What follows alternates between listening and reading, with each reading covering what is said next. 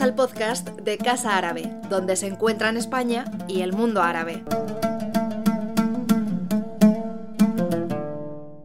Buenas tardes y bienvenidas, bienvenidos a, Casa Árabe, a esta presentación, a esta presentación del libro. Estamos también eh, transmitiendo en nuestro canal eh, de YouTube. Así que también eh, una muy cordial bienvenida a quienes nos siguen desde, desde otros lares. Aunque ya sea otoño, venimos a hablar de primavera. Eh, estamos desde inicio de este año, 2021, llevando a cabo una serie de actos aquí en, en Casa Árabe que conmemoran las llamadas primaveras árabes, una expresión que resume como lo hiciera su tocaya de Praga en 1968, una serie de levantamientos populares y la voluntad de cambiar el orden de las cosas, llámese gobierno, régimen, patriarcado, dictadura y otros conceptos quizás que sean más difíciles de, de aprender. Eso que tuvo lugar en Oriente Próximo y el Magreb a partir de 2011 debe contemplarse no como un punto fijo en la recta histórica, sino como una señal de partida de una carrera de largo alcance. A pesar de que muchos interpretaron que la primavera árabe había dado paso a un otoño islamista, hemos visto con los recientes cambios políticos en, en Túnez y en Marruecos que pues que no hay certezas y que el proceso de movilizaciones sociales dista mucho de haber finalizado. Hemos visto también el repunte de manifestaciones en los últimos cinco años y además nuevos brotes, es decir, que los epicentros de eh, El Cairo, Túnez, Damasco, eh, Manama o Sanaa se han movido a eh, Bagdad, Beirut, Argel o Jartum, donde apenas hace dos días hubo un intento de eh, golpe de Estado. Aunque la irrupción en escena de, la COVID-19 eh, el año pasado sí ha atenuado de alguna forma esta segunda ola de movilizaciones, existen todavía eh, profundos incentivos para la contestación. Algunos ejemplos son la pobreza, la crisis económica, la restricción de las libertades y la intensificación del autoritarismo. De esto venimos a hablar hoy con motivo de la publicación del libro Movilizaciones Populares tras las primaveras árabes, una novedad editorial, parte también de este mes de septiembre que en Casa Árabe estamos dedicando a los libros eh, en concordancia o en consonancia, si quieren, con la Feria del Libro eh, de Madrid a escasos metros aquí en el Parque del Retiro. Eh, nos acompañan los editores del volumen, Ignacio Álvarez Osorio, Isaías Barreneada y Laura Mijares. Los voy a presentar brevemente. Ignacio Álvarez Osorio es profesor titular de Estudios Árabes e Islámicos en la Universidad Complutense de Madrid. Anteriormente ha sido profesor eh, también de estudios árabes e islámicos en la Universidad de Alicante, donde, donde entre 2017 eh, y 2019 dirigió el Instituto Interuniversitario de Desarrollo Social y Paz. Isaías Barreñada es profesor de Relaciones Internacionales en la Universidad Complutense de Madrid e investigador del Instituto Complutense de Estudios Internacionales. Sus áreas de investigación son la reforma política, los movimientos sociales, la sociedad civil y los derechos humanos en los países árabes, así como la política exterior española y europea. Eh, sus últimos libros son Entre España y Palestina, revisión crítica de unas relaciones de la editorial eh, Bellaterra y Sahara Occidental 40 años después. Y Laura Mijares es arabista y profesora del área de estudios árabes e islámicos de la Universidad Complutense de Madrid, donde dirige el grupo de investigación GRAIS, Grupo de Análisis sobre Islam en Europa. Es directora del proyecto de investigación socialización familiar y educativa de la juventud musulmana, el tránsito del capital social y política, es autora de numerosas publicaciones en el campo de la sociología de las comunidades musulmanas en relación con género, juventud e islamofobia. Bienvenidos a los tres en, esta, en esta tarde otoñal. Bienvenidos a todos los que y todas los que siguen llegando. Eh, Laura, si quieres empezar tú hablándonos un poco de este libro y luego vamos a organizar unos, unos, eh, unas preguntas que, que, nos van a orientar un poco para dirigir este debate. Muchas gracias, Karim. Muchas gracias a Casa Árabe por acogernos hoy aquí, por darnos la oportunidad de presentar esta tarde el libro Movilizaciones Populares tras las Primaveras Árabes, que, hemos coeditado eh, eh, yo y mis compañeros. Y bueno, antes de dar el paso al, turno de debate, que va a ser, vamos, a estructurar la presentación en torno a preguntas que tienen que ver con distintos eh, temas que se tratan en el, en el, en el libro. simplemente una pequeña, una pequeña introducción del porqué de este libro, de dónde surge, cómo surge eh, va a ser muy breve. Este libro es el fruto de, las ponencias de, un congreso que celebramos entre Casa Árabe y la Universidad Complutense de Madrid este febrero de 2021 de manera telemática, como no podía ser de otra manera en aquel momento, que se, eh, al que denominamos las primaveras árabes diez años después, retos sociales, políticos y económicos. Con este congreso que organizamos conjuntamente eh, las tres personas que estamos hoy aquí, lo que queríamos era reflexionar eh, sobre las transformaciones registradas tanto en el norte de África como en Oriente Próximo durante la última década, diez años después del comienzo de las llamadas primaveras árabes.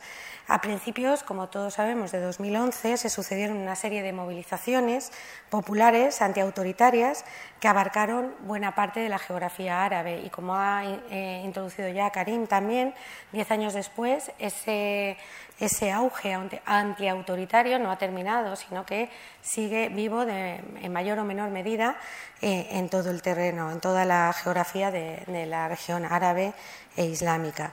Con aquel congreso buscábamos eh, un espacio de debate con el que poder abordar de manera crítica y con amplitud de miras eh, un amplio espectro de temáticas que iban desde el cambio político y las resistencias autoritarias, tanto en el Magreb como en el Masrek y el Golfo, la fractura en el ámbito del Islam político, la sociedad civil y el cambio social, la, situación también de las mujeres, los retos económicos, el papel de las potencias internacionales y la persistencia de los conflictos regionales. Obviamente, infinidad de cuestiones que fueron abordadas en más de, eh, bueno, en 16 mesas eh, temáticas que, se sucedieron durante varios días concretamente tres, eh, en aquel febrero del año 2021.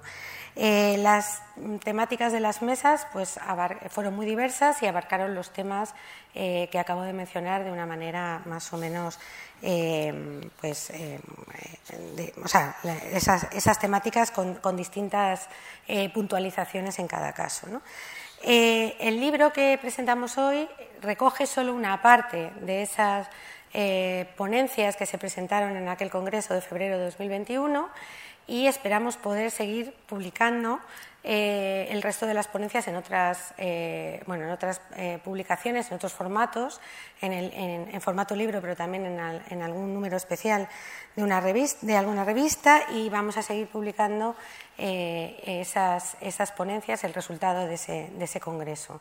Lo que presentamos hoy aquí, que vamos a abordar ahora a partir de, de preguntas para tener un debate con las personas que estáis hoy aquí, que agradezco mucho en nombre de, eh, mío y de mis compañeros vuestra presencia, eh, pues solo, como os digo, abarca o, recoge una parte de todo lo que se debatió eh, en aquel Congreso de febrero de 2021. Por mi parte, nada más, si os parece, podemos empezar el, el, debate dirigido por Karim. Gracias. Sí, bueno, para completar un poco, también cuando, cuando de alguna manera empezamos a plantearnos las diferentes publicaciones que podían salir de ese congreso, buscamos un hilo común, ¿no? y sobre todo un hilo común que nos permitiera rebatir la idea que se ha mencionado previamente ¿no? de otoño islamista, ¿no? otoño autoritario, ¿no? es decir, esa imagen pesimista de que todo había eh, finalizado de una manera pues no de las mejores, ¿no? Y, bueno, nos dimos cuenta que, sí que se podía hacer ¿no? Eh, una ligazón entre lo que está ocurriendo en muchos países del norte de África y también muchos países del Masrek, del, Oriente Medio, ah, sobre todo con, esas movilizaciones que arrancan a partir del año 2015, porque bueno, el objeto del libro no es tanto eh, contemplar lo que ocurre en el año 2011, que ya ha sido objeto de sesudos análisis y de múltiples publicaciones, sino quizás poner el foco en esa, mm, podríamos decir, segunda ola revolucionaria, es decir, esas movilizaciones populares que tienen lugar eh, en diferentes puntos de la geografía árabe y, no árabe también, De, la geografía masir. ¿no? En el caso de, Marruecos, a partir del año 2015-2016, ¿no? un movimiento muy vitalista, ¿no? Eh, que, tiene ciertas similitudes, aunque también sus propias especificidades, ¿no? porque los países árabes eh, son muy diferentes y cada uno se enfrenta ¿no? a su propia idiosincrasia. ¿no? Entonces, efectivamente, vimos que había eh, ciertos paralelismos ¿no? entre lo que ocurría en, la zona del Rif, en Marruecos, ¿no? con lo que ocurría en Argelia, también en el caso de Oriente, ¿no? lo que está ocurriendo en Líbano, en Irak, también eh, en Sudán, donde quizás mm, la primavera árabe no había tenido tanto impacto por las particularidades de esos países, pero sí que eh, se habían registrado réplicas que habían tardado a lo mejor años en llegar, pero finalmente habían llegado a países como, eh, como Sudán, como, como, como, Líbano, como Irak o incluso Argelia eh, donde eh, pues esas movilizaciones fueron capaces de incluso de derribar a los gobiernos establecidos. Entonces, bueno, mm, percibimos que, ni mucho menos, aunque aquí eh, de alguna manera la narrativa vaya a decir que la primavera árabe ha resultado fallida con el retorno de los autoritarismos, con el ascenso del Islam político, percibimos que ese malestar ciudadano persiste en buena parte de... son nueve países los que analizamos, pero efectivamente se podían haber eh, tratado eh, algunos casos más. ¿no? El otro día hablando ¿no? con gente, oye, ¿por qué no habéis incluido Siria? ¿no? Bueno, pues quizás esas movilizaciones que sí que se han dado muy focalizadas en algunas zonas, ¿no? sobre todo en, en Dera, ¿no? en la zona del sur, pues no son tan representativas como la que puede haber en estos países. ¿no? Entonces, mandar un mensaje en cierta medida de, bueno, de, esperanza, ¿no? porque efectivamente el malestar, las movilizaciones persisten y están consiguiendo eh, los objetivos, ¿no? como la caída del gobierno Bouteflika, ¿no? en el caso de, Argelia, la caída del gobierno Hariri, ¿no? en el caso del Líbano, o también la, caída ¿no? del gobierno sectario que había en, en, en Bagdad. ¿no? Entonces, bueno, no hay que poner la, conclusión, ¿no? y con esto termino, eh, no hay que poner ni mucho menos el punto final a, esas movilizaciones porque el malestar persiste y el divorcio entre eh, gobernantes y gobernados incluso se ha profundizado mucho más en el curso de los últimos años como resultado de la crisis económica, la crisis eh, también política y, la intensificación de, de la COVID. Bueno, muy bien, muchas gracias por, vuestra, por, esta, por esta introducción. Efectivamente tenemos estructuradas o planteadas siete, siete preguntas eh, que vamos a intentar responder. No es tampoco exhaustivo para que pueda también el, el, público e incluso nuestra, nuestros oyentes eh, o los que nos siguen en, en YouTube plantear algunas preguntas a nuestros, nuestros ponentes. Entonces, yo quisiera empezar por una pregunta quizás que pueda parecer muy obvia, pero para quienes eh, vivimos eh, estos, eh, este dos, aquel 2011 con muchísima emoción, quizás que ahora lo recuerdan con mucha nostalgia, quisiera empezar por, digamos, recapitular qué es lo que ha quedado de las primaveras árabes. Isaías.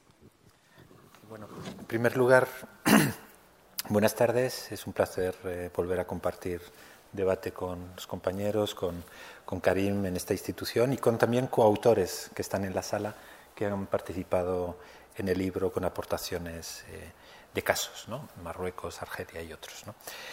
Bien, pues es una pregunta, una pregunta, digamos la pregunta del millón, que ha quedado de las primaveras árabes. Deberíamos preguntarnos en realidad qué, qué fueron, ¿no?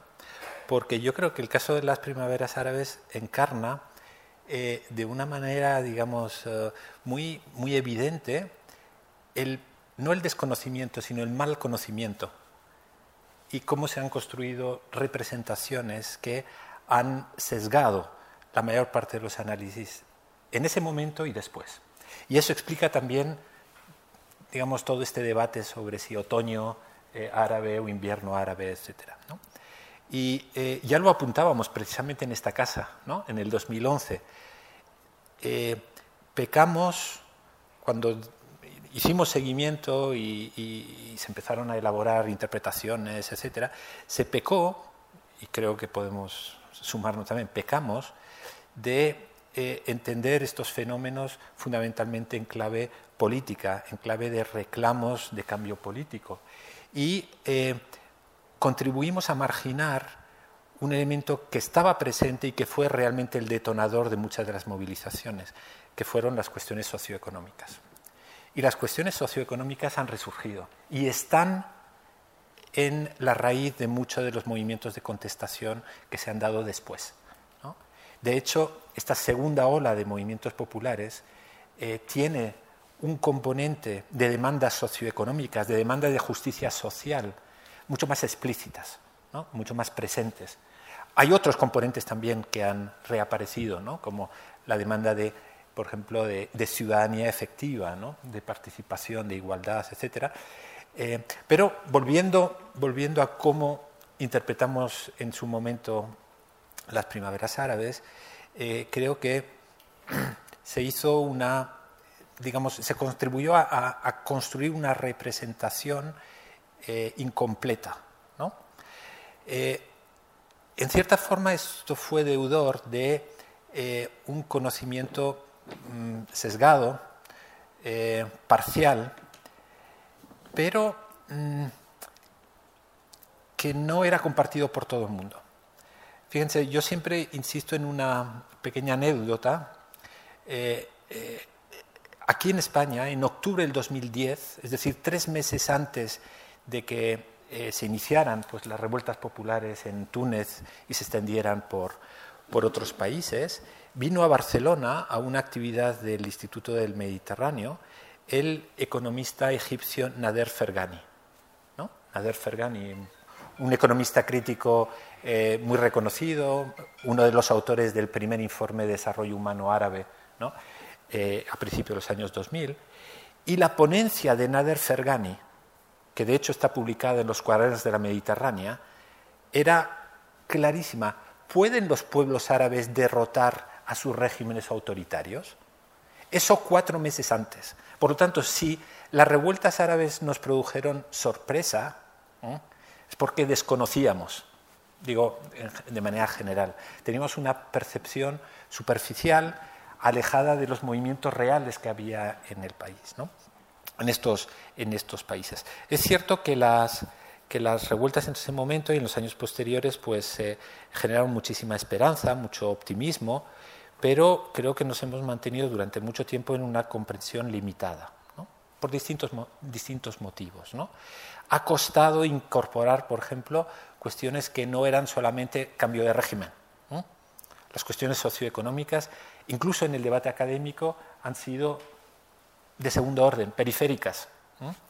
Eh, se ha insistido mucho, esta misma institución ha dedicado muchísimas actividades a tratar eh, los problemas del desarrollo, eh, los, problemas económicos, etcétera, la desigualdad, la pobreza.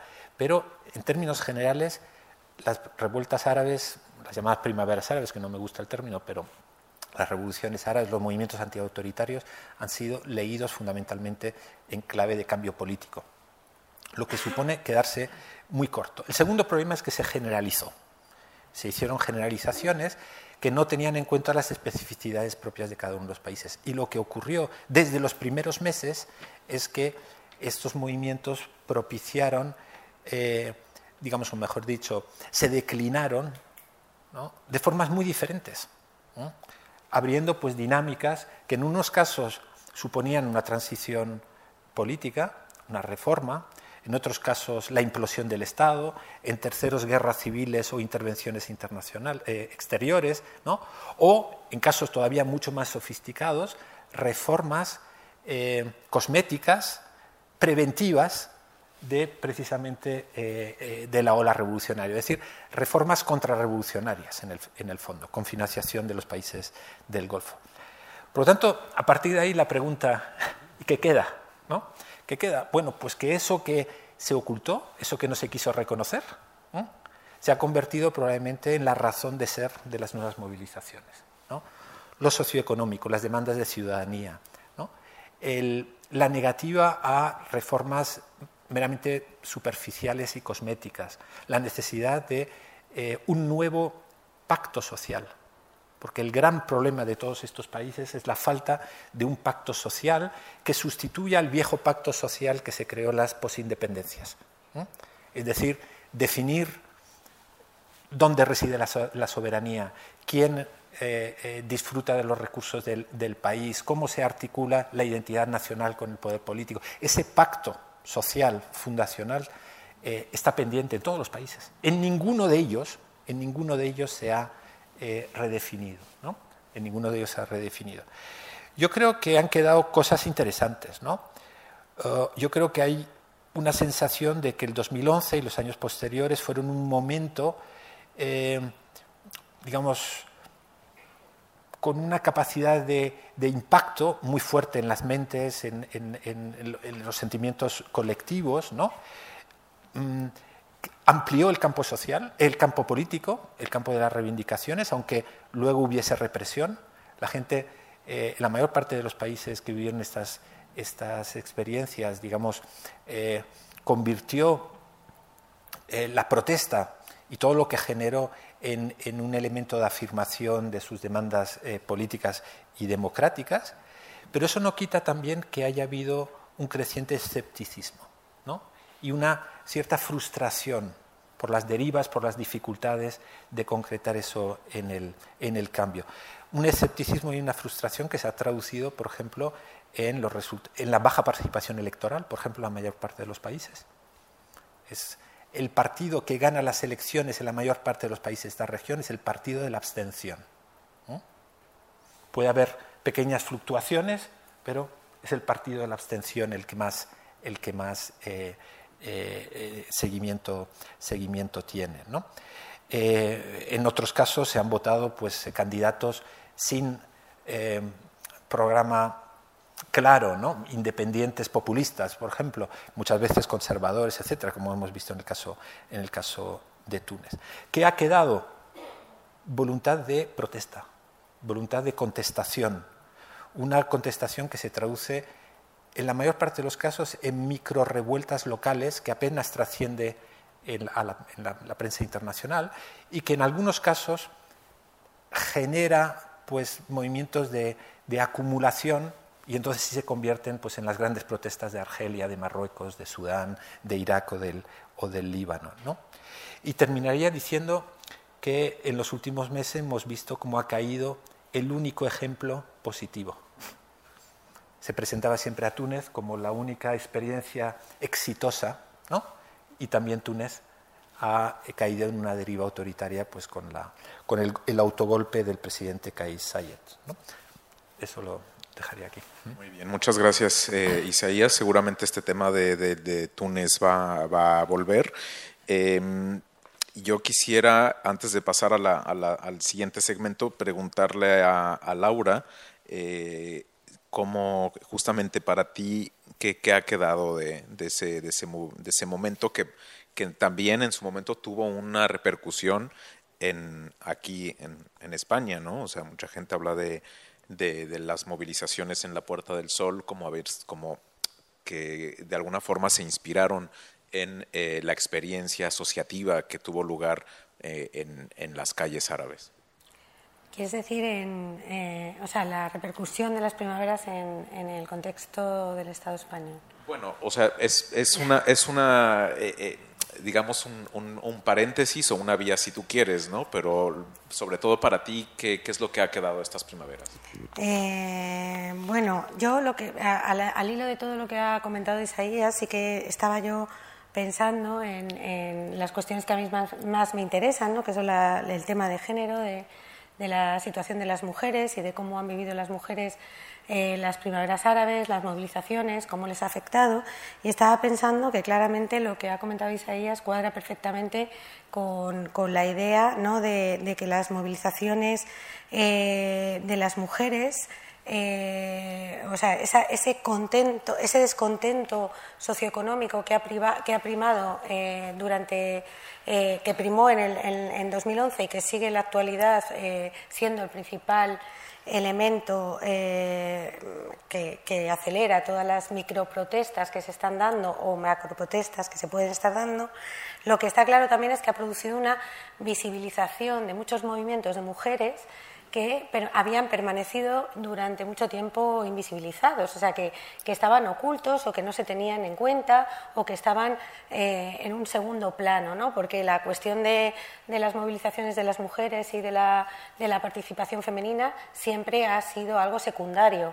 Eh, desde la perspectiva también de que muchas de las reivindicaciones de las mujeres no entran en lo que se consideran las reivindicaciones de cambio político, ¿no? aunque en el fondo podamos efectivamente eh, ver que sí, que existe una, relación clara. ¿no? Entonces, al hilo de lo que decía Isaías, a mí me parece que, si algo ha quedado de las primaveras árabes y con respecto, sobre todo, a la cuestión de la movilización femenina, es precisamente que ha, ha supuesto una forma de, que muchas de esas movilizaciones que habían permanecido en un segundo plano ahora estén eh, en un primer plano y estén eh, dándose cada día de manera eh, más, evidente. Lo cual, lo cual tiene un lado negativo también, porque ha supuesto también una mayor mm, respuesta por parte de, poderes autoritarios que han reprimido de manera clara y evidente también a las mujeres, aunque se decía en un primer momento que las mujeres estaban, digamos, un poco más a salvo de estas cuestiones. ¿no?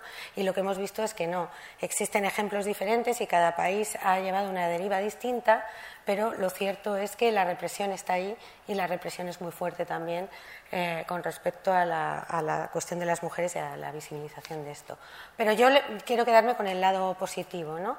de relanzamiento o visibilización de ciertos movimientos que habían permanecido o estaban ocultos y que han salido a la luz con estas eh, protestas, porque de alguna manera la calle estaba protestando, había, eh, había eh, continuamente manifestaciones que han facilitado que las mujeres también pusieran sobre la mesa y en el escenario sus reivindicaciones ¿no? de manera clara. Entonces yo creo que me quedo también con esa idea positiva de visibilización de ciertos movimientos que no estaban o que no estaban tan visibles.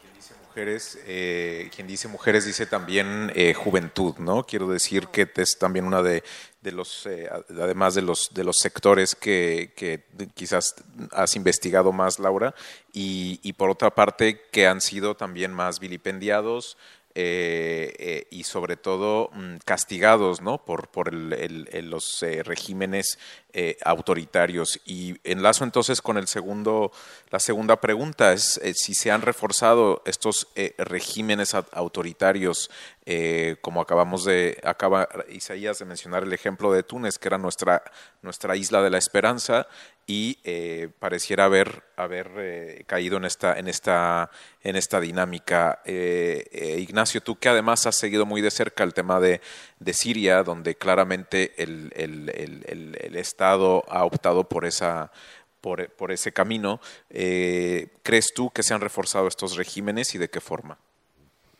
Pues bueno, yo a las pruebas me remito y las pruebas nos dicen que sí, que se han visto reforzados.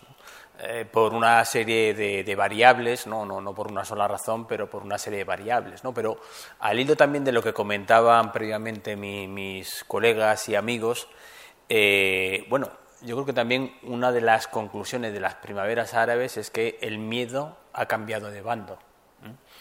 Es decir, antes eh, el Estado autoritario tenía a su servicio el aparato represivo eh, capaz ¿no? de acallar cualquier tipo de protesta popular ¿no? que pidiera cambios eh, de calado, cambios sistémicos. Eh, ahora, esos regímenes autoritarios que efectivamente se han reforzado por diversas razones, también son conscientes de su vulnerabilidad. Y yo creo que eso no debería ser pasado por alto. Han visto lo que ha ocurrido en un país como Egipto, que nadie eh, sospechaba ¿no? que pudiera desmoronarse ¿no? el poder de, Mubarak en, muy pocos días y por lo tanto son conscientes ¿no? de que está bueno, la espada de Damocles eh, pendiendo sobre sus cabezas. ¿no? Y eso yo creo que, no habría que ignorarlo. ¿no? Eh, lo que se decía también con esas movilizaciones de que el muro del miedo ha caído, ha sido derribado. ¿no? Eso eh, es un cambio drástico en, lo que es ¿no? la, historia contemporánea del mundo árabe y, y la formación del Estado-Nación. ¿no? Ahora la sociedad sabe que si se moviliza puede provocar cambios significativos y puede incluso derribar eh, poderes autoritarios que además cuentan con grandes apoyos de las potencias internacionales, Estados Unidos, la Unión Europea, que siempre han sido partidarios de preservar el statu quo.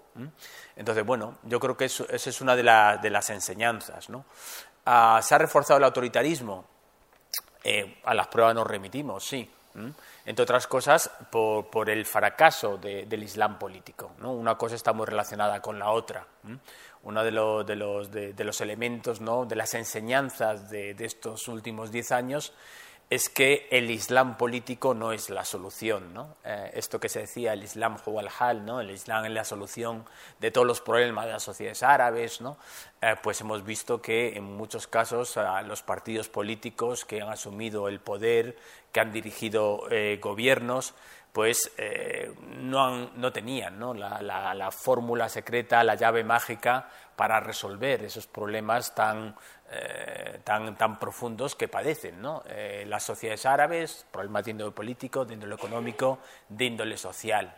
Es cierto que en muchos de los casos eh, no han tenido ni tan siquiera un margen de tiempo lo suficientemente amplio como para poder llevar a cabo su programa, pero también lo es que, eh, bueno, que, en términos económicos los gobiernos islamistas, eh, sea el de Túnez, sea el de Egipto sea el de Marruecos, pues llevaron a cabo una política neoliberal prácticamente calcada o idéntica de eh, los, sus predecesores. ¿no? Entonces, bueno, esa estela que tenían muchas veces los partidos de carácter islamista de que cuando alcanzaran el poder probablemente pudieran resolver eh, los problemas de las sociedades árabes, pues ha quedado de manifiesto que han sido pues incapaces y que han topado con las mismas piedras que, otros partidos. ¿no? Entonces, bueno, quizás habría que incidir en esa, de alguna manera, desacralización eh, de, los partidos islamistas como una opción válida, ¿no? Y, bueno, eso se ve después también en el castigo que han sufrido en las urnas.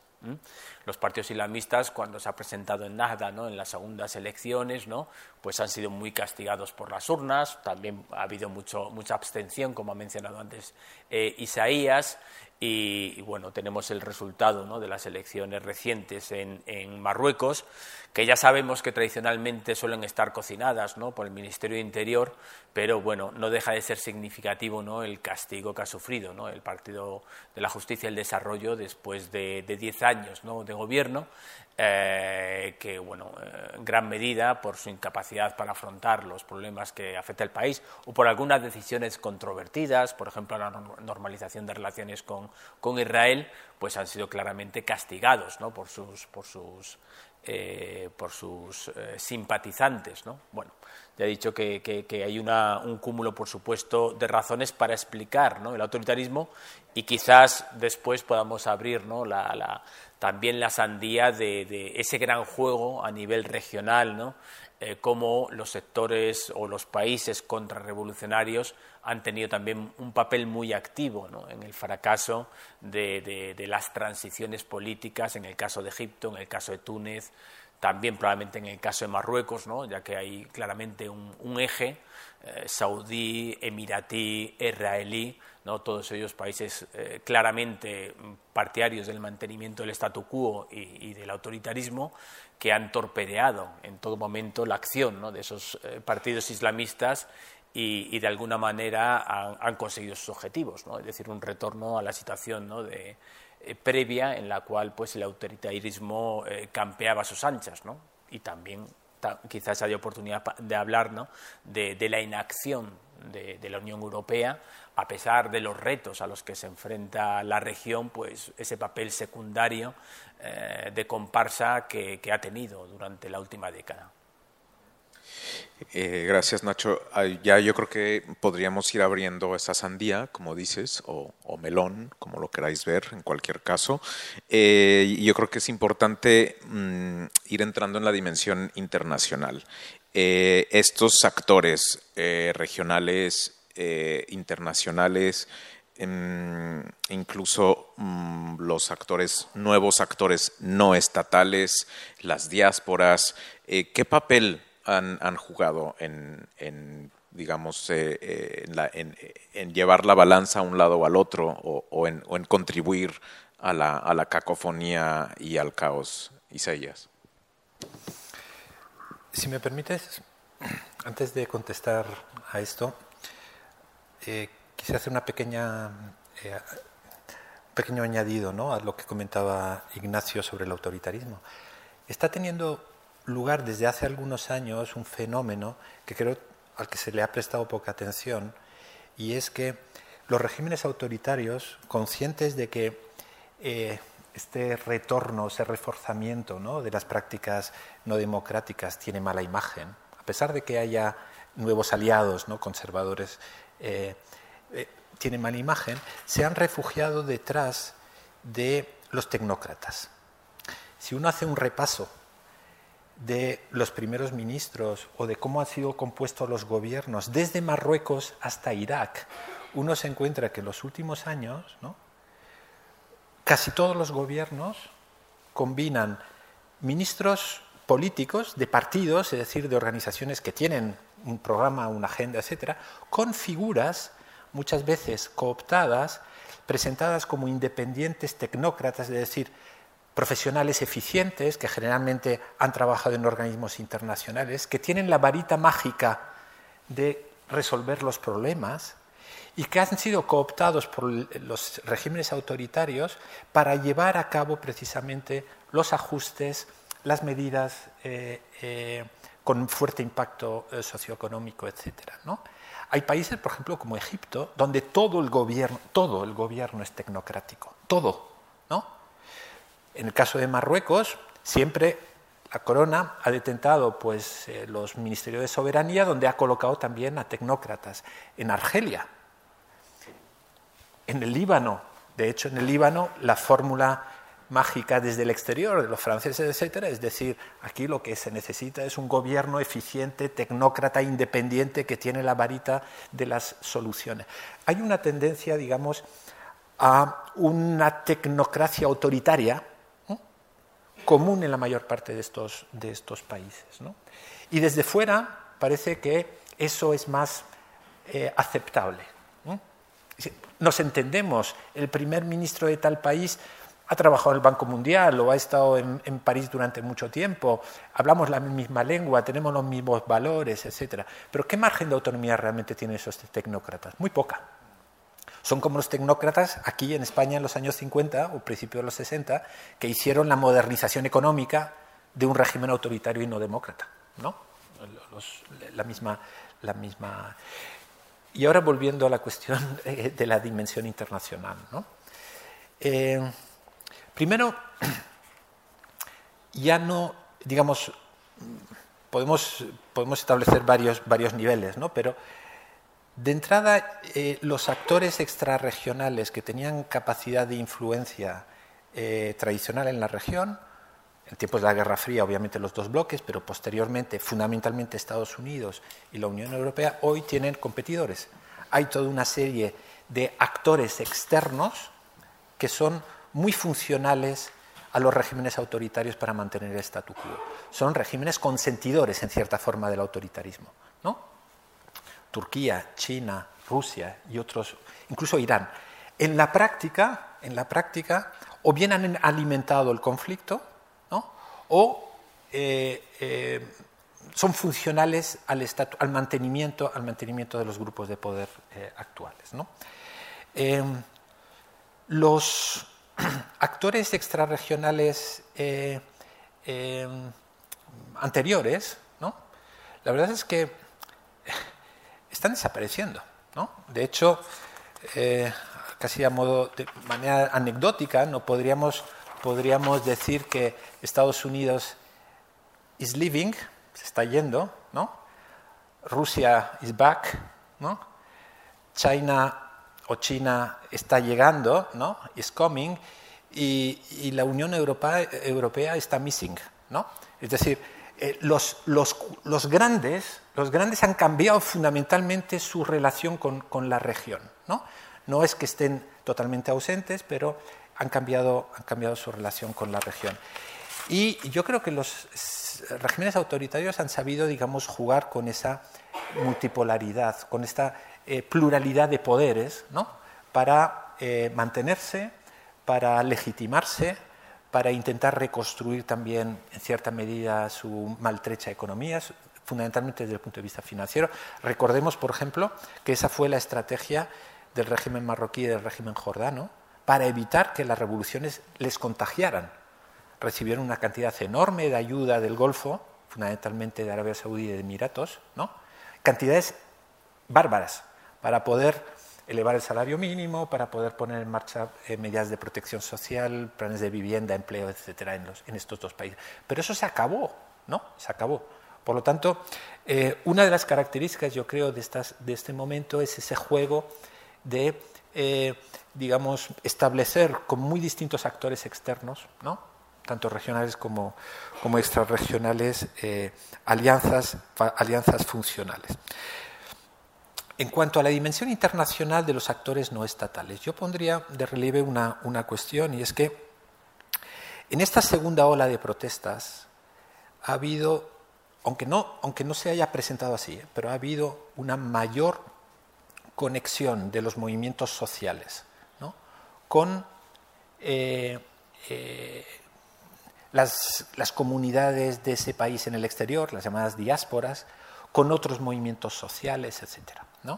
Es decir, ha habido, ahora sí, no en 2011, donde las redes sociales todavía tenían un uso limitado, aunque se exageró muchísimo sobre si eran unas revoluciones 2.0, bla, bla, ¿no? pero ahora realmente sí. Se han utilizado mucho más eh, medios de comunicación, de articulación social, transnacional, etcétera, que en otros momentos. Y yo más que la coordinación entre movimientos sociales, insistiría en esa relación entre diásporas y movimientos sociales del interior. Es clarísimo en el caso del, movimiento popular en Marruecos y en Argelia. Clarísimo, ¿no? Eh, cómo se, cuenta con un aliado que son las comunidades del norte de Marruecos, en Francia, en España, en otros lugares. Lo mismo en Argelia, ¿no? En el caso. Eh, es decir, las diásporas yo creo que han desempeñado un papel mucho más mucho más articulado en este, en este caso. Si me permites, eh, si me permites eh, para, para, complementar alguna de las cosas que, ha mencionado Isaías, ¿no? bueno, yo creo que ahí quizás eh, se ha demostrado que el rey estaba desnudo, ¿no? es decir, que toda esa retórica en torno a, la defensa de la democracia, de los derechos humanos, ¿no? por la que había abogado las diferentes administraciones norteamericanas, y, la Unión Europea, con todo el proceso Mediterráneo, pues era mera retórica, ¿no? un discurso muchas veces vacío de contenido. ¿no? Cuando ha llegado la hora real de involucrarse, ¿no? de arremangarse las manos para tener un papel eh, en la zona, en, un momento, pues un cambio pues, eh, drástico, ¿no? que se da una vez eh, cada siglo, pues esa, ese apoyo exterior por parte de los países occidentales ha brillado por su ausencia. Y, eso, ese vacío político, lo que ha permitido es eh, la irrupción, bueno, el retorno por una parte de, Rusia a, la región eh, y un retorno siempre de la mano de, gobiernos autoritarios, eh, por ejemplo, en el caso de, Haftar en Libia o en el caso del Assad en Siria o una política también de, bueno, de aproximación a, países claramente de la órbita occidental como eran las petromonarquías. ¿no? Entonces la política exterior rusa eh, y la política exterior china, si algo comparten, es que es una política eh, muy, muy, muy pragmática, eh, muy desideologizada, es decir, no se posicionan en función de la ideología del régimen al que apoyan, sino eh, de los intereses económicos que mantienen. En el caso de China sabemos que la dependencia de los hidrocarburos es muy notable, de ahí que tengan eh, unas relaciones mucho más estrechas con Argelia, con Sudán,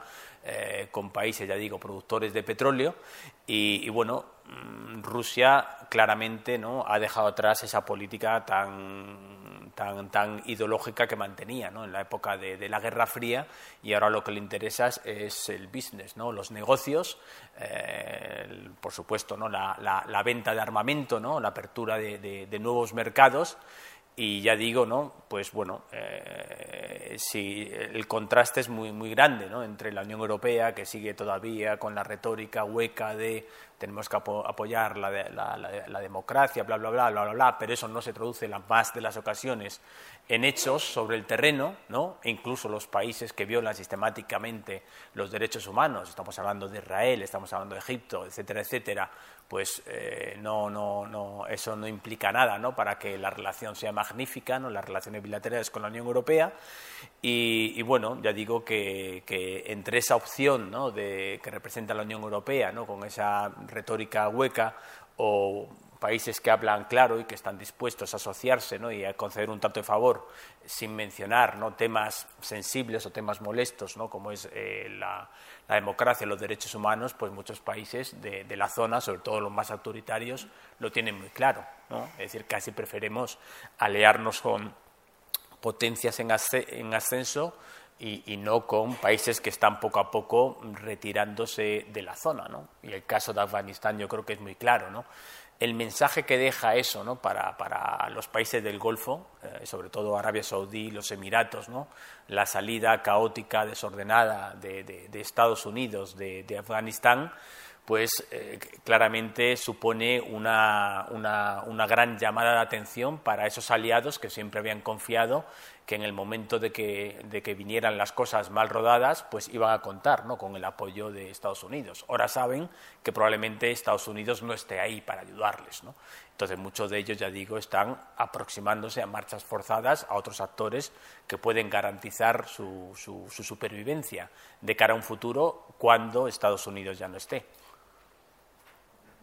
Eh, estos, estos 10 años eh, han dejado claro que eh, lo que decís, que hay países que van en de retirada, otros que, que, están volviendo, otros que no, no, están o no quieren asumir el, el, papel que deberían de tener.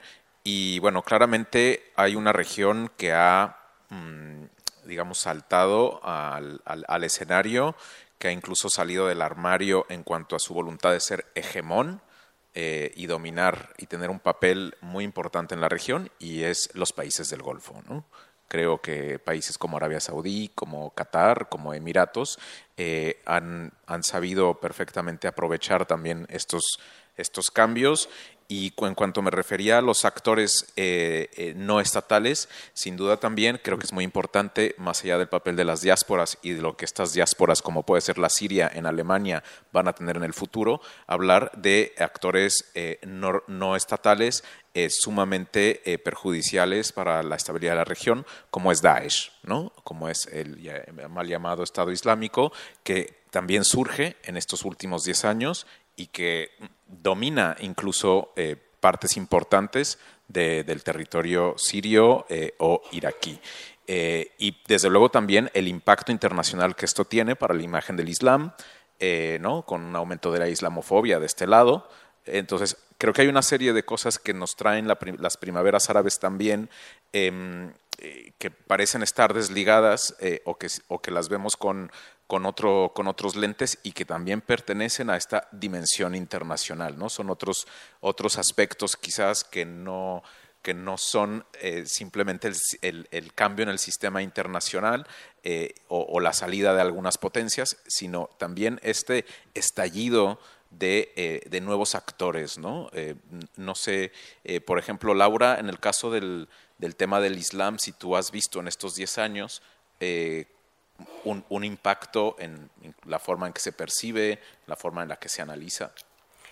Hombre, sin duda, desde antes, incluso mucho antes ya, ya pasaba, yo creo que desde siempre. Normalmente se suele poner el año 2001 como el año clave en el cambio, pero yo creo que eso ocurría ya incluso desde antes, ¿no? Y que hay que acostumbrarse a, situar esta cuestión eh, mucho antes. Pero sin duda, a partir de 2011 se, eh, se vive una eh, pues en, los medios de comunicación y la narrativa es que hay una, una, suerte de paréntesis ¿no? de, en, las derivas autoritarias y en las derivas, sobre todo el Islam eh, autoritario, y, de alguna manera, bueno, estoy hablando de manera muy general, pero sí que hay como un cambio de, forma de, entender esta cuestión que, sin embargo, ahora pues ha, vuelto. Y, desde esa perspectiva sí que podemos decir que, que, esa visión positiva que estábamos intentando dar aquí quizás no lo es tanto. ¿no? Sin duda, eh, nuestra imagen del Islam, de las personas musulmanas que viven en, Occidente, está mediatizada por todas estas cuestiones de carácter internacional y por una visión de, elementos que se consideran homogéneos y que, y que son eh, pues, eh, casi omni explicativos de casi todo lo que ocurre, que tiene que ver sobre todo la, cuestión del Islam como elemento explicativo de lo que sea y, bueno, hay muchos matices ahí que se pierden sin duda. Entonces, claro, que esa cuestión, la, como has mencionado, el tema de, de, Daesh, lo que ha mencionado también antes de Ignacio, del Islam político y el fracaso del Islam político, sin duda todo eso está teniendo una repercusión en, en el aumento, sin duda, de la, de la, islamofobia. Pero yo quiero insistir en que la islamofobia ya existía antes y que estaba ahí.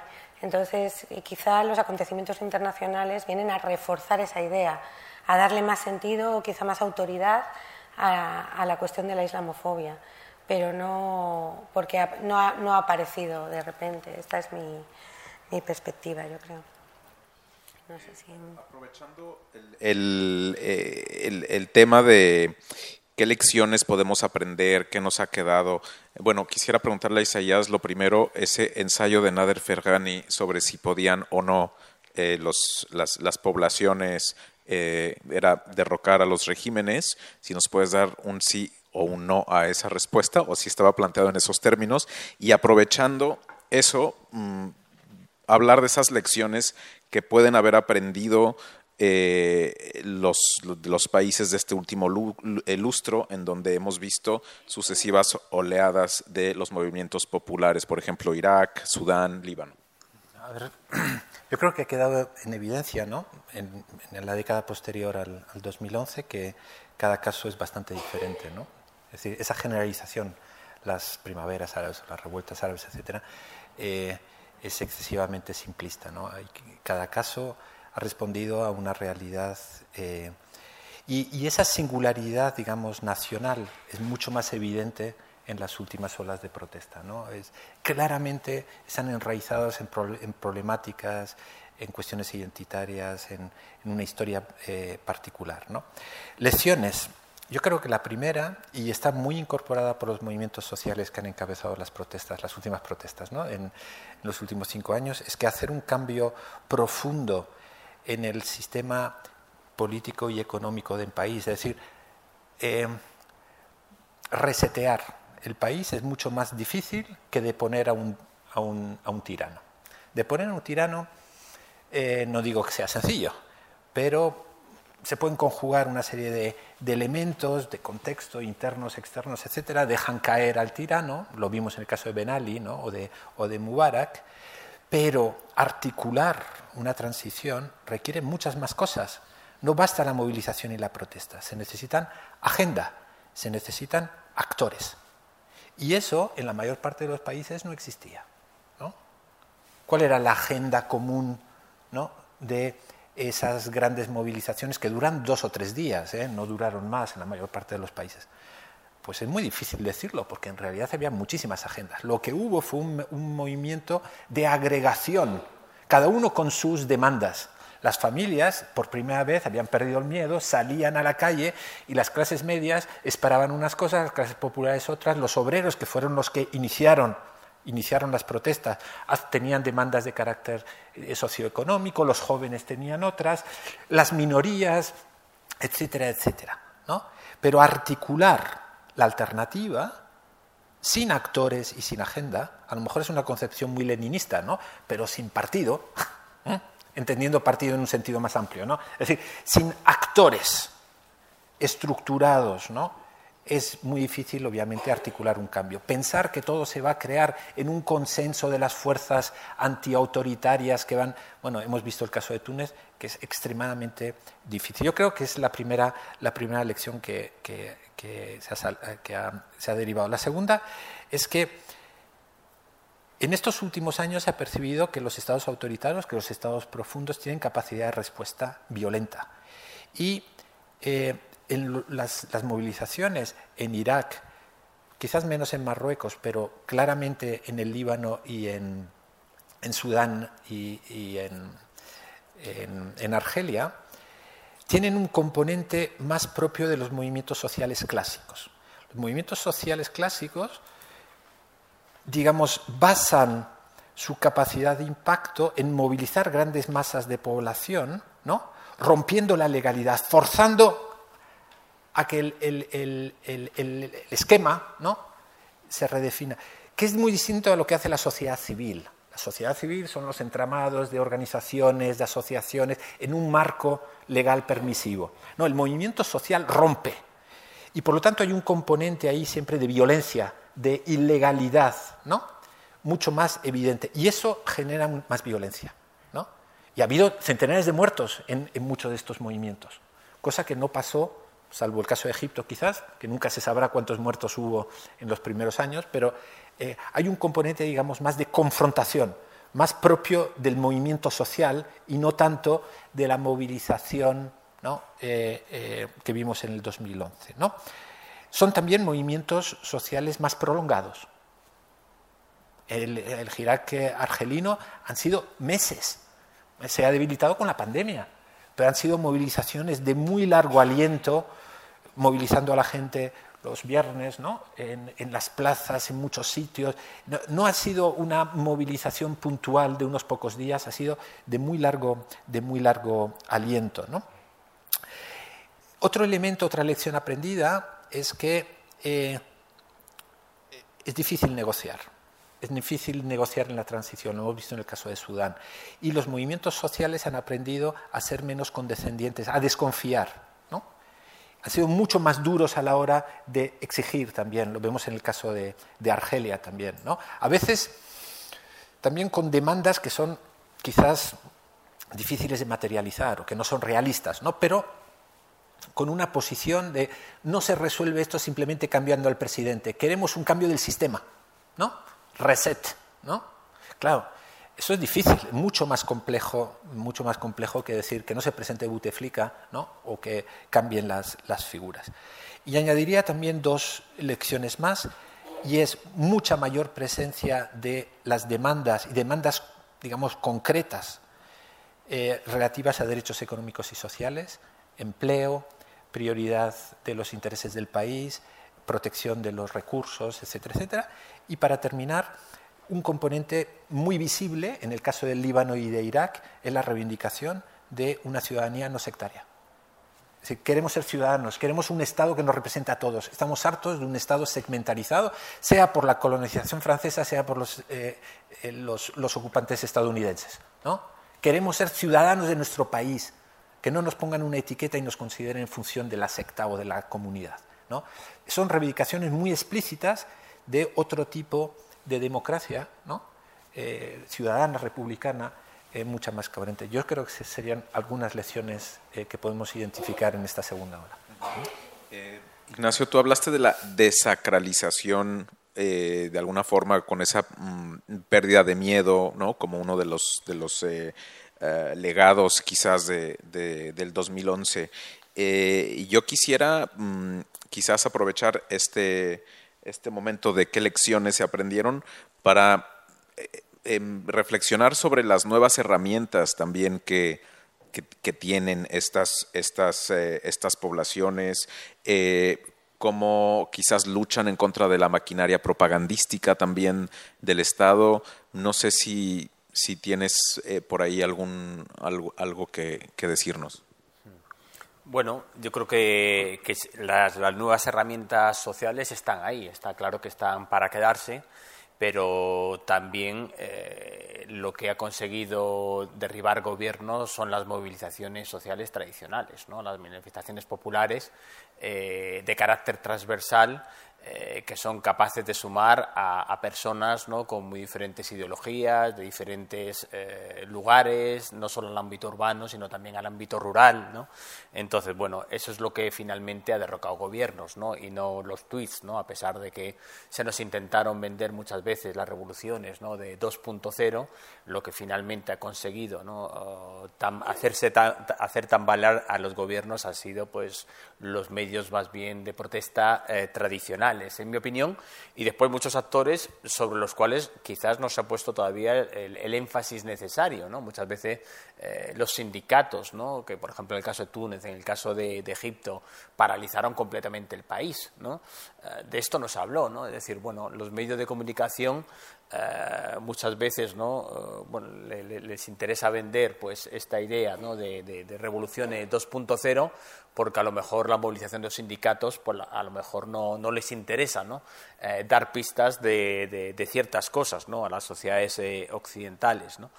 Y, también mm, quizás ¿no? Eh, enlazando con la idea de, las lecciones ¿no? que se pueden haber aprendido, ah, yo creo que esto también de, la revolución sin líderes, ¿no? que también se repitió mucho, ¿no?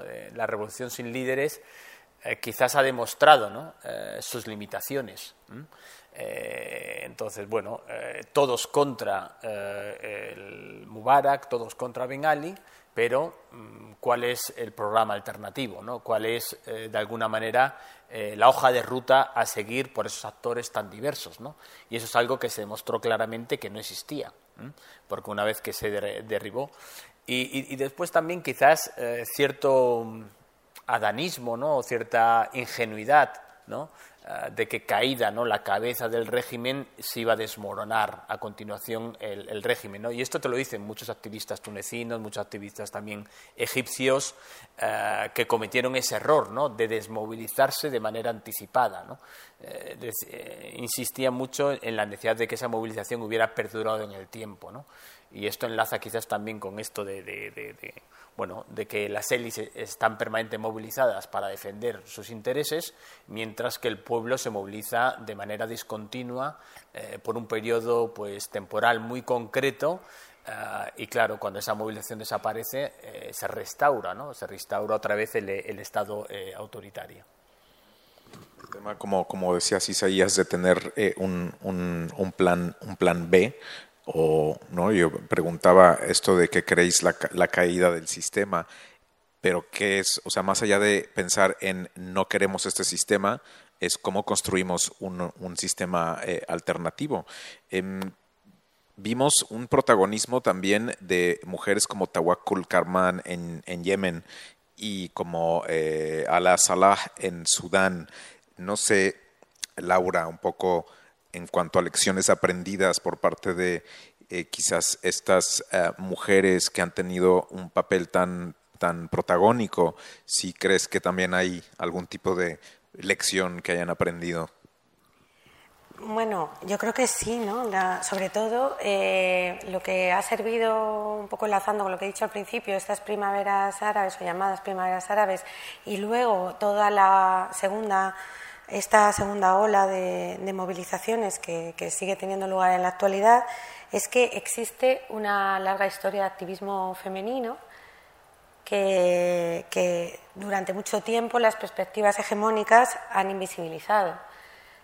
Y no me refiero solo a los poderes políticos, sino también a, otro tipo de, perspectivas hegemónicas que han, eh, no han puesto o no le han dado la suficiente eh, importancia al papel que las mujeres y los movimientos sociales protagonizados por mujeres estaban jugando.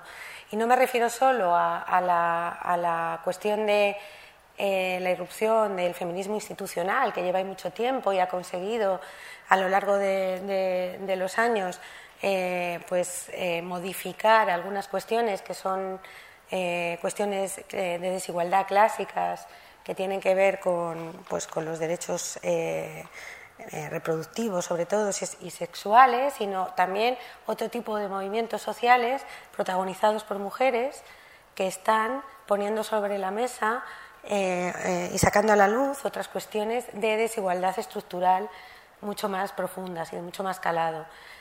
Eh, cada, cada caso, cada país es diferente, ¿no? pero el caso de Marruecos, quizá, que es el que mm, conocemos más, o yo conozco más, nos, pone, nos, nos, nos, lo pone bastante claro, ¿no? esa presencia de mujeres, de movimientos sociales de mujeres que están al margen del feminismo, que, que, actúan al margen del feminismo institucional, aunque puedan tener relaciones puntuales y que han salido a la luz sobre todo a raíz de, las, de las esta segunda ola de movilizaciones, sobre todo, y que han perdido el miedo y que están ahí, que están... Entonces, eh, yo creo que, que hay que, si algo hemos aprendido y que es que hay que romper con esa perspectiva hegemónica que ha invisibilizado durante mucho tiempo la acción de las mujeres y, la fuerza de, estos movimientos sociales eh, protagonizados por mujeres que han recibido un impulso grande desde ese momento.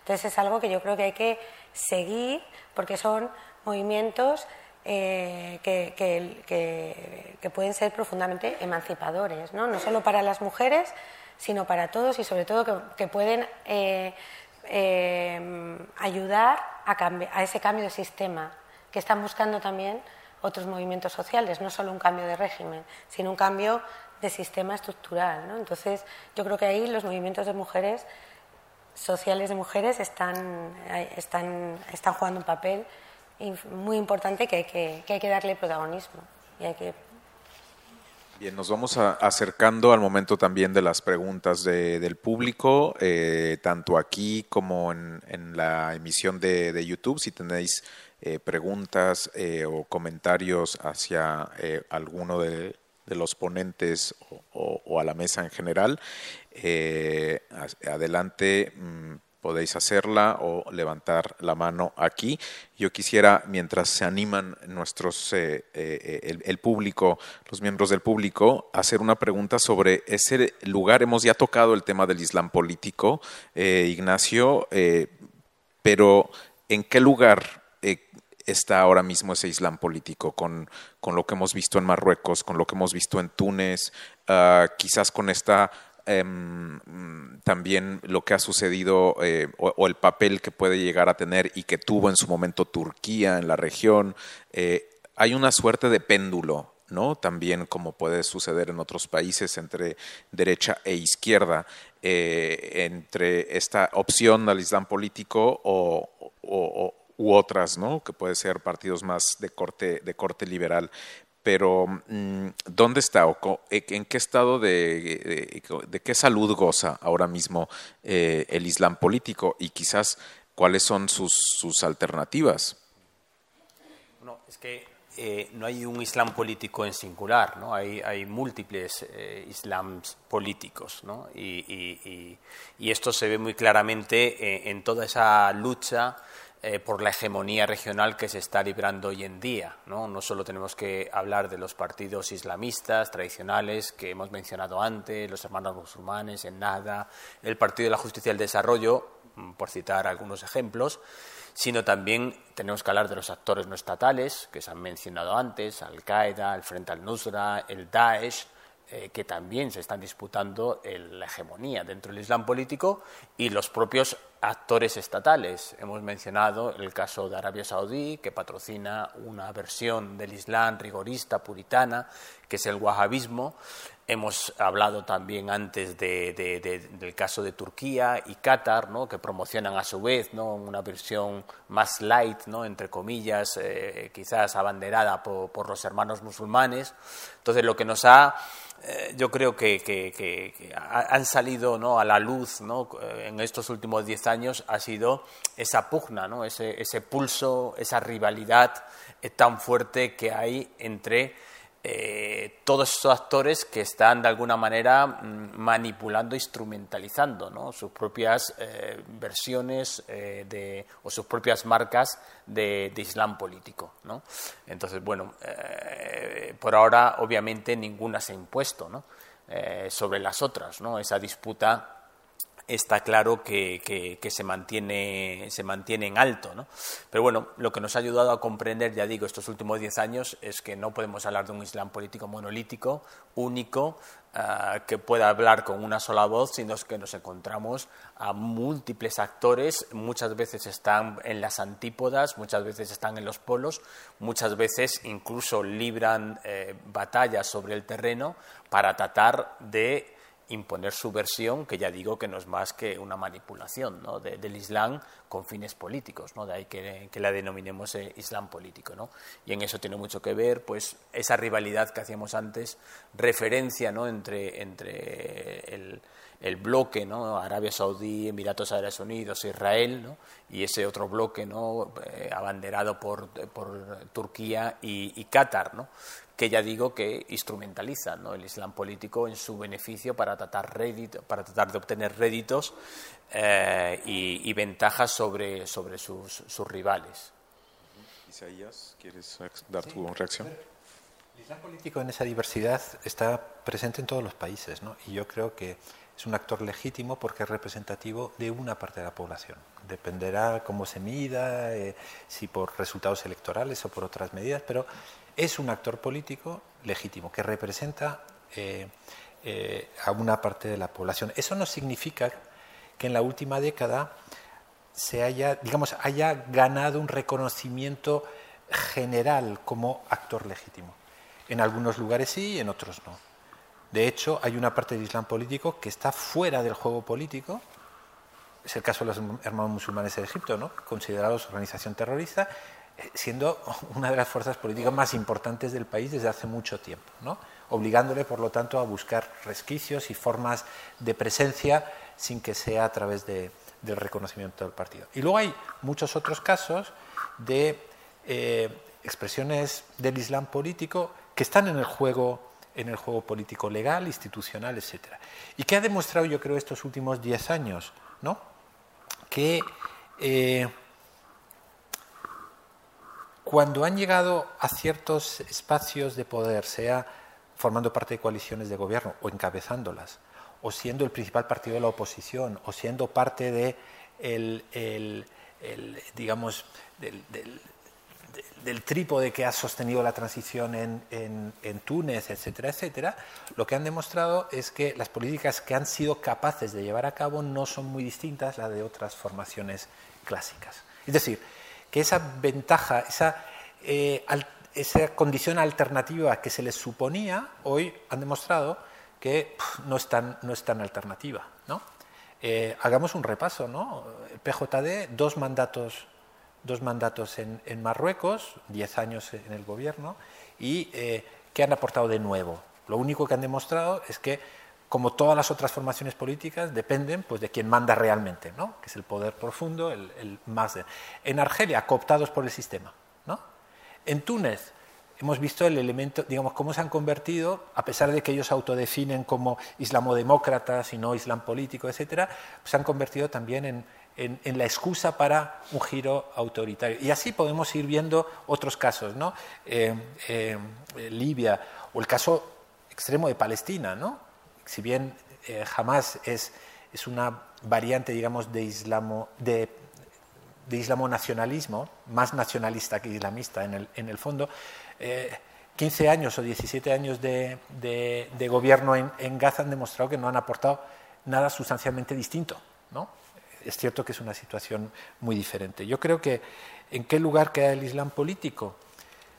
Pues en algunos casos eh, han ganado un cierto reconocimiento de su legitimidad como actor político, en otros han sido colocados fuera de juego y ahí donde han podido actuar han demostrado que no tienen una alternativa hoy por hoy, hoy por hoy muy distinta a la de los gobiernos eh, o los partidos clásicos. ¿no? En todo caso lo podemos discutir porque cada caso es muy distinto. Muy bien, pues no sé si por parte del público tenéis alguna, alguna pregunta, eh, comentario, observación por allá los que están ahí diciendo que pues, ¿no? Bien.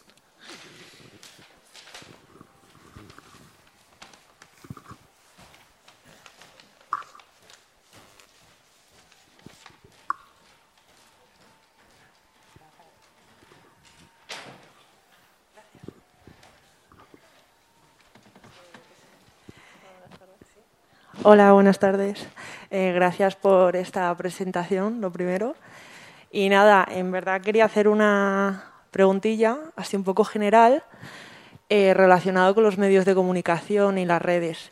Y sería básicamente saber un poco la opinión que tenéis sobre la influencia o el impacto que tuvieron los distintos medios y las, eh, y las redes sociales en estas revueltas, en, esta, en la primera ola y en la segunda, y en qué países, bueno, en qué país tuvo más impacto o menos. Gracias.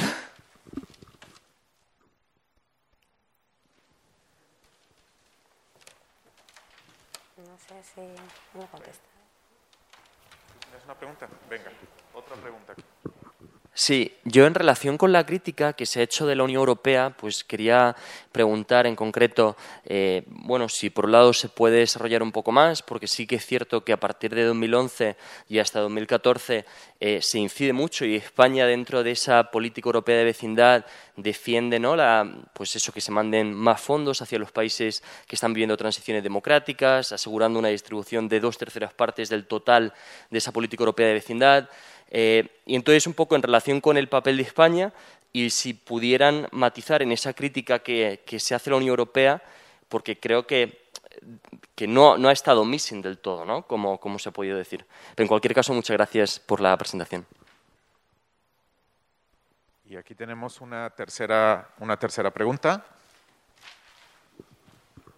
Sí, es fundamentalmente una, una, pregunta de Isaías. Bueno, después de agradecer la presentación de los tres y el mismo el hecho que se publique el libro, que me parece encomiable, eh, del análisis que hace se deriva un, un círculo vicioso que en realidad eh, ve la imposibilidad de ningún cambio, ¿no? porque efectivamente eh, todos estos movimientos sociales han terminado en un fracaso por la falta de eh, una cohesión interna, una estructuración, una experiencia de trabajo, eh, un recorrido de trabajo común entre movimientos sociales que hubiera permitido articularlos en otra cosa.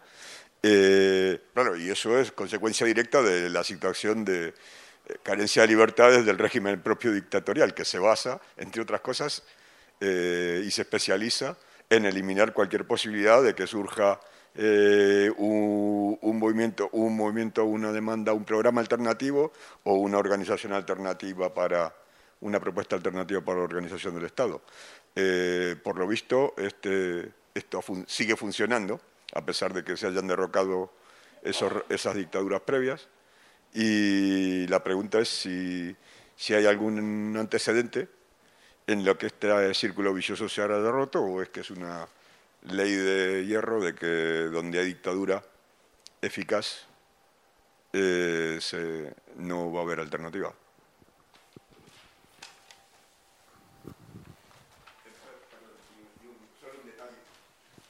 Tiene que ver con el último tema del islamismo. Eh, claro, eh, voy, si intento medio contestar la pregunta que yo acabo de hacer, hay sí un caso en el que ha habido eh, una transformación revolucionaria del Estado, un restart, como lo llama, eh, y es, curiosamente, el único que no ha visitado al hablar del Irán político. Es Irán, ¿no?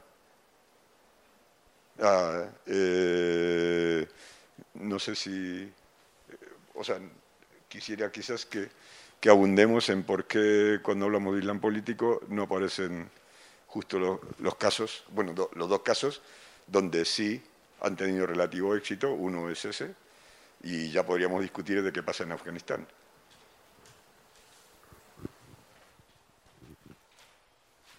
Bueno, tenemos ahí tres, tres preguntas, entonces, eh, una sobre los medios de comunicación, otra sobre la Unión Europea y otra sobre el huevo y la gallina.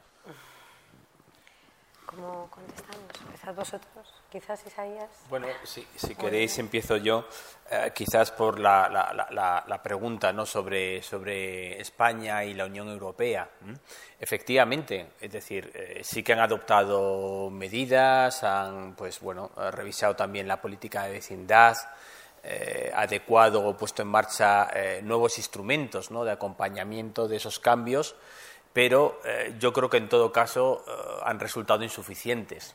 Es decir, eh, no han estado a, la altura del reto ¿no? de, ante el que se encontraban las sociedades árabes, que es pues similar al, que, se vivió en los años 50 prácticamente con las independencias nacionales. ¿no? Entonces, bueno, sí que es cierto que la Unión Europea ha estado allí, ha tenido cierta interlocución, pero eh, ha dejado también eh, claro que no iba a ser un actor determinante que, que, estuviese dispuesto ¿no? a involucrarse de una manera tan activa como otros que sí que se han involucrado. ¿no? Entonces, bueno, esa salida progresiva ¿no? de, Estados Unidos, como he mencionado antes, ¿no? esa inacción de la Unión Europea es lo que ha dejado el campo abierto para la penetración de otros actores eh, regionales e internacionales, ¿no? sobre todo Rusia, eh, en el caso de, Siria y sobre todo pues Turquía, Qatar, Emiratos, Arabia, en el caso de, los países árabes. ¿no? Entonces, que eso sí que han puesto, podríamos decir, toda eh, la carne en el asador. ¿no? Entonces, sí que es cierto que la Unión Europea no ha estado ausente, pero su involucración, en mi opinión al menos, eh, no ha sido tan activa como hubiera requerido la, emergencia de, la situación sobre el terreno. ¿no?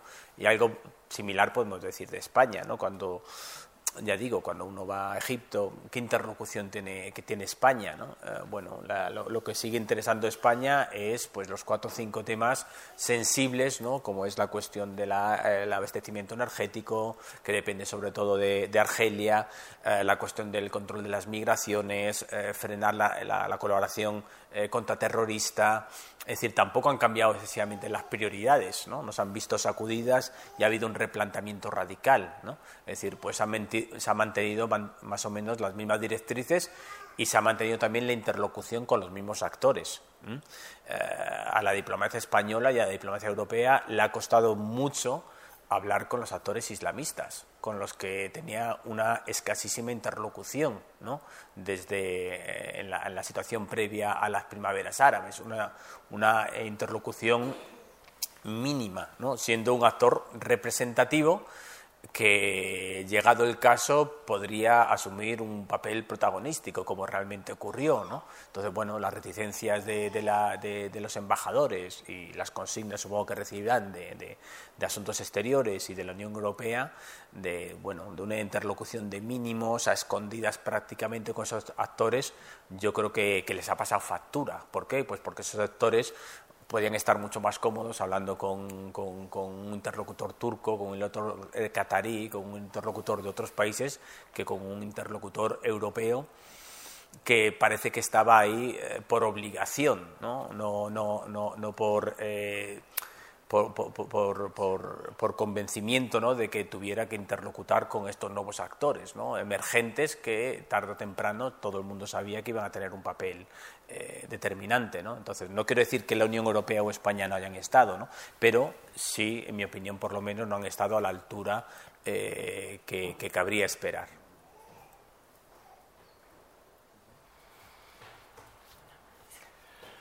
Respecto a la última pregunta, ¿no? sobre un poco el círculo vicioso, ¿no? que parece que, caeríamos, digamos, en una especie de reconocimiento de que no hay solución posible. ¿no?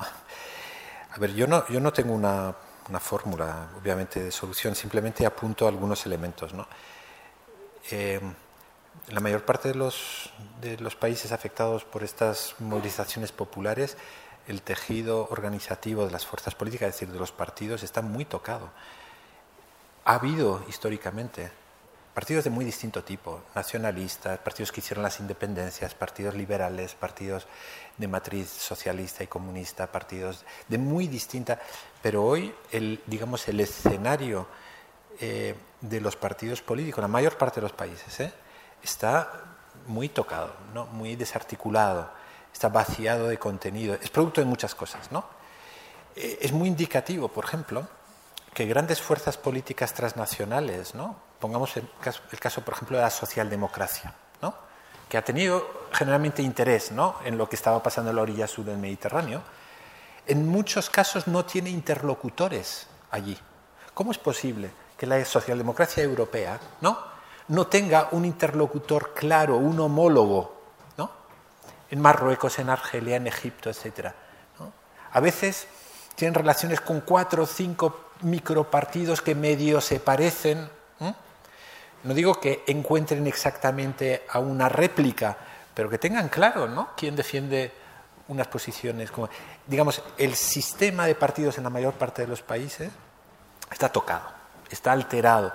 Y eso obviamente no se resuelve y no se inventa de la noche a la mañana. Es un proceso largo de maduración que tiene que ver con las libertades, pero que tiene en gran medida que ver también con una cultura de la cooptación que ha sido uno de los recursos precisamente del autoritarismo para, para sobrevivir y adaptarse. A esto añadiría una segunda cuestión. Desde fuera se ha inducido una idea y es que la sociedad civil es la alternativa a los partidos. Y no lo es, no puede serlo, porque la sociedad civil no es representativa del conjunto de la población, es representativa de sus miembros, de su base social, que es fragmentaria. Ni los movimientos sociales tampoco son la alternativa a las fuerzas políticas. ¿no? Los movimientos sociales pueden ser desencadenantes, pueden ser eh, actores decisivos en un momento dado. Por eso yo pienso que es más realista pensar que, a pesar de las derivas autoritarias, etcétera, se pueden quizás construir pequeñas reformas, más que eh, un, reformateo del sistema eh, político en estos países. Y esas pequeñas reformas pasan, entre otras cosas, por la renegociación del pacto social fundacional. El pacto social de los años 50 está desfasado, está caduco, se tiene que renegociar con los nuevos actores, es decir, con movimientos sociales, fuerzas políticas, estructuras de poder, ¿no? empresa, ejército, ¿no? Hay que redefinirlo y eso significa una negociación distinta, ¿no? El pacto, el pacto, el, nuevo pacto social no necesariamente tiene que pasar por una discusión en el Parlamento, ¿no? Lo vimos en la transición española, ¿no? Eh, y yo creo que los movimientos sociales hoy sí que ponen sobre la mesa eso, ¿no? Necesitamos renegociar las reglas del juego, que no solo es una reforma constitucional o un nuevo texto de Carta Magna, sino renegociar el pacto, el pacto social, que, recordemos, fue una pieza clave para la creación de los estados postcoloniales, fue una pieza clave para la modernización de muchos estados, para la mejora de vida de muchas poblaciones. ¿no? Eh, los años 50, principios de los 60, en muchos países la gente empezó a vivir dignamente, no digo todos, ¿eh? pero eh, que supuso un elemento, un elemento obviamente eh, fundamental. Y eso se ha perdido. ¿no? Por lo tanto, no tengo la fórmula, si antes el huevo, la gallina, etcétera, pero sin mimbres es muy difícil articular, articular eh, una reforma política en, en, este momento. ¿Algún comentario sobre el tema medios de comunicación? Sí, bueno, supongo que la pregunta de los medios de comunicación no, no, sé si va muy bien, muy encaminada por cómo, qué papel ocuparon durante, la, eh, durante en 2011 o eh, por ejemplo, yo, bueno, no sé, es una pregunta muy amplia, pero por, por resumir un poco, pues claramente eh, podemos quizá mencionar cómo en 2011 fue absolutamente protagonista, o sea, los medios de comunicación formaban parte de lo que estaba ocurriendo y además supongo que te refieres también a los occidentales y cómo lo estábamos Claro, es que hay muchas maneras de, abordar la pregunta que has hecho, ¿no? Pero bueno, como yo la he entendido, sería eh, cómo eh, tuvieron un papel fundamental a la hora de narrar lo que estaba ocurriendo, eh, cómo lo teníamos en nuestras pantallas diariamente y, sin embargo, en esta segunda ola revolucionaria la, cobertura ha sido muy diferente, ¿no? Es, totalmente diferente. Puntualmente ha estado un poco más, yo creo, eh, puede haber estado más eh, presente, pero por, pero por supuesto nada que ver con lo que ocurrió en 2011, donde prácticamente vivíamos a diario ¿no? las, las, las protestas de, de, la Plaza Tahrir en Egipto, pero no vivíamos diariamente las mismas protestas de la Plaza Tahrir en Bagdad, por ejemplo, en el mismo momento, en el mismo 2011. O sea que eso también, evidentemente, ha mediatizado toda nuestra idea de las primaveras árabes y de lo que eso supuso. No, no, estoy contestando porque es un tema amplísimo, pero bueno, eh, hay cosas escritas sobre estas cuestiones y creo que en el libro algo también se aborda.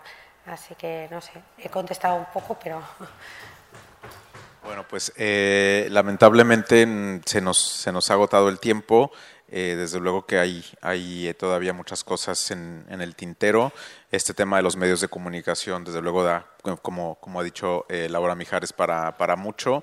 la forma en la que se ha representado, algo de lo que hemos hablado también de alguna forma, estos movimientos como, como muy similares entre unos y otros, también los medios de comunicación son un poco los, los responsables de que se haya homogeneizado de tal forma eh, eh, los, los levantamientos populares y cómo se ha optado por representar a unos más que a otros, eh, porque es más sexy, porque ahí sí hablan el idioma que nosotros entendemos, por una serie de factores, porque igual hay, es más fácil de cubrir, por temas logísticos, eh, etcétera, ¿no? Entonces creo que es que sí que los medios de comunicación son sin duda muy responsables de la percepción y la comprensión que hemos tenido de estos movimientos y también del agotamiento de, los espectadores después de un tiempo que lo han visto más o menos todo repetido, ¿no? Eh, entonces, eh, creo que hay que ser muy consciente de,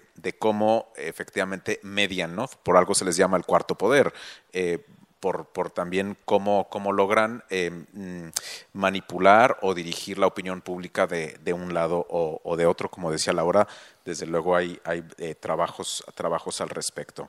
Eh, quisiera invitaros a quien no tiene, pues a adquirir el libro que está aquí afuera, lo tiene la, la librería, la librería a seguir eh, las actividades de Casa Árabe por nuestras redes sociales y nuestra página web.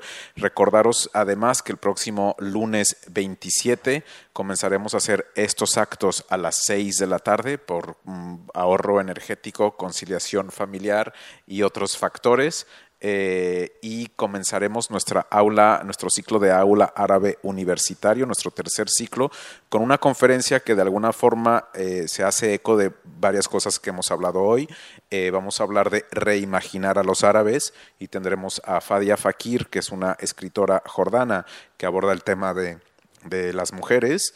Eh, y eh, a Amro Ali, que es un, eh, politólogo egipcio, que hablará justamente del contrato social y de, y de, este, de esta necesidad que ha habido por incluir algo que se llama karama, que es dignidad en un, un nuevo pacto social. Desde luego, casos como comentaban aquí, como Irán y Turquía, también siguen siendo muy interesantes para nuestra la región que nos ocupa, pero realmente no son países árabes, más allá de que, eh, por supuesto, forman parte de la región y tienen una influencia eh, eh, muy, muy importante en, los países, de los, de los 22 países de, la Liga Árabe.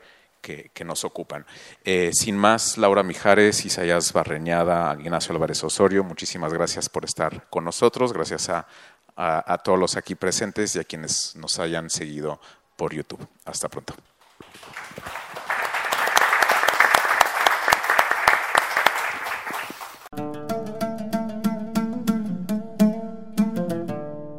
Gracias por escucharnos.